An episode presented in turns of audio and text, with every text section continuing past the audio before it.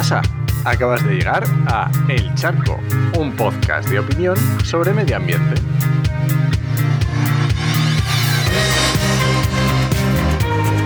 Soy Enoch Martínez, ambientólogo y profesional del medio ambiente porque trabajo y me he formado para ello, y hoy voy a opinar sobre el antropocentrismo. y aunque esto da para una serie entera de charcos, Hoy voy a hacer solo un esbozo y vea cuatro ideas que quiero, que quiero poner. Esto daría para, digamos que son discusiones filosóficas y morales, pero que no caen en saco roto.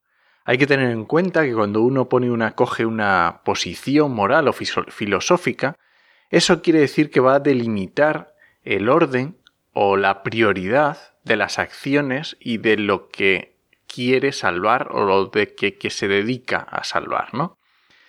Eh, a mí la verdad es que no me gusta mucho entrar en estos temas filosóficos porque nos hacen perdernos en mundos ideales y hay determinadas posiciones que se dedican o que entran más en estas, en estas circunstancias y no, no se resuelven los problemas. Yo la verdad es que soy muy pragmático, me gusta centrarme en acciones concretas y reales y que solucionen problemas. Mm, la verdad es que me, gusta y por eso me, fijo en, estas cosas. Bueno, vamos con lo del antropocentrismo. El antropocentrismo, al final, filosóficamente, establece, vamos a decir, el hombre en el centro del universo, el hombre como, como persona. Nace más o menos siglo XVI y en, en, contraposición con el teocentrismo, ¿no? que es meter el dios en el centro. Pero no es esto a lo que me estoy refiriendo cuando quiero hablar de antropocentrismo.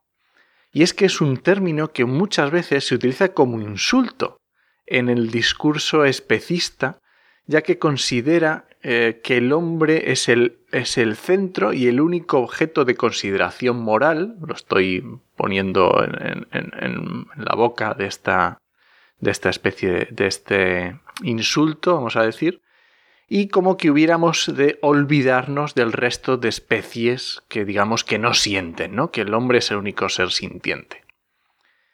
Y he metido un palabra también que es el, especismo, ¿no?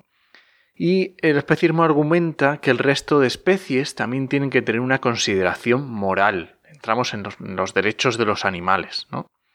Y es eh, un ejemplo típico que se suele poner, es decir, vamos a ver, el bebé como, como vamos a decir, una especie, no tiene ningún, no, en sí mismo no, no, no tiene eh, conciencia de sí mismo, no tiene conciencia de moral, y sin embargo nosotros le establecemos, le damos unas prioridades y, y, unos derechos. Pues más o menos podría ser análogo a lo que puede pasar con los animales, ¿no?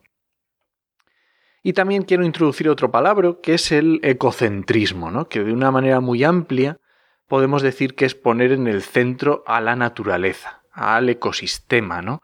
Y no a los individuos. Y cuando me refiero a individuos, estoy metiendo también al, hombre, es no, no, meter al hombre en el centro, ¿no?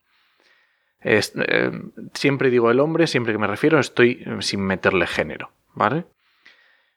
Eh, todas las implicaciones morales, los matices de todo esto que estoy diciendo son infinitos. No quiero entrarme en esto porque no, no, no me da tiempo en, el hueco de este charco.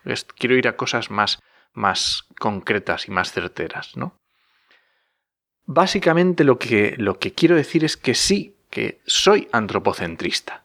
A veces me lo han dicho como insulto, pero es que es así, es que soy antropocentrista. Y es que creo en la viabilidad del triple balance. Recordemos que el triple balance es el económico, social y ambiental. Eso quiere decir que la parte ambiental es solo una de las tres patas. Las otras patas son la economía y son la sociedad. Entonces, yo estoy... Eh, pensemos en las implicaciones morales que esto conlleva. Poner al mismo nivel, poner al mismo nivel a la hora de resolver problemas, economía, sociedad y ambiental. No estoy diciendo que sean unas más relevantes que otras o que sea más relevante la ambiental o, la económica, pero estoy diciendo que son necesarias. Para mí, en los ecosistemas hay especies que sus secciones individuales tienen mayores consecuencias en el medio, en el territorio. Y no tenemos que solo por qué pensar en el hombre. Podemos pensar, el típico ejemplo son los lobos de Yellowstone. Si no conocéis esto, buscarlo, googlearlo porque es muy interesante.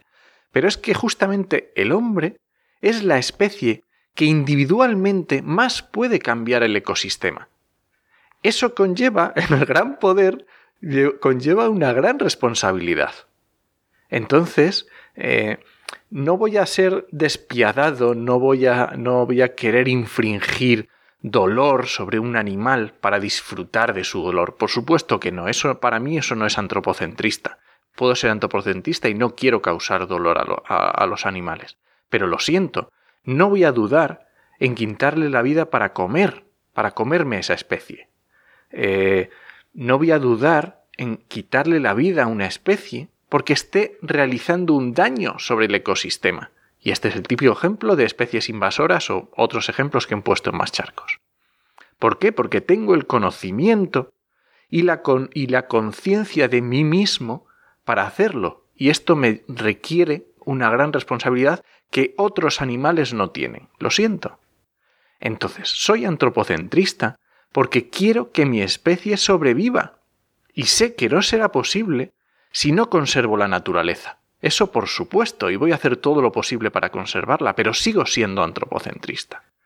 Y lo siento mucho si esto suena muy duro, pero si tengo que elegir entre la vida de una persona y la vida de un animal, aunque sea el último espécimen de esa especie sobre el planeta, lo siento mucho, elijo a la persona.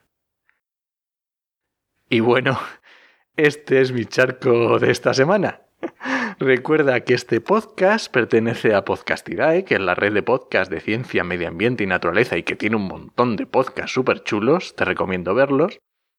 Y nada, muchas gracias por suscribirte en tu reproductor y ya sabes que puedes encontrarme en redes sociales como en HMM y en la web podcastidae.com barra el charco. Te espero la semana que viene a la misma hora. Nos escuchamos.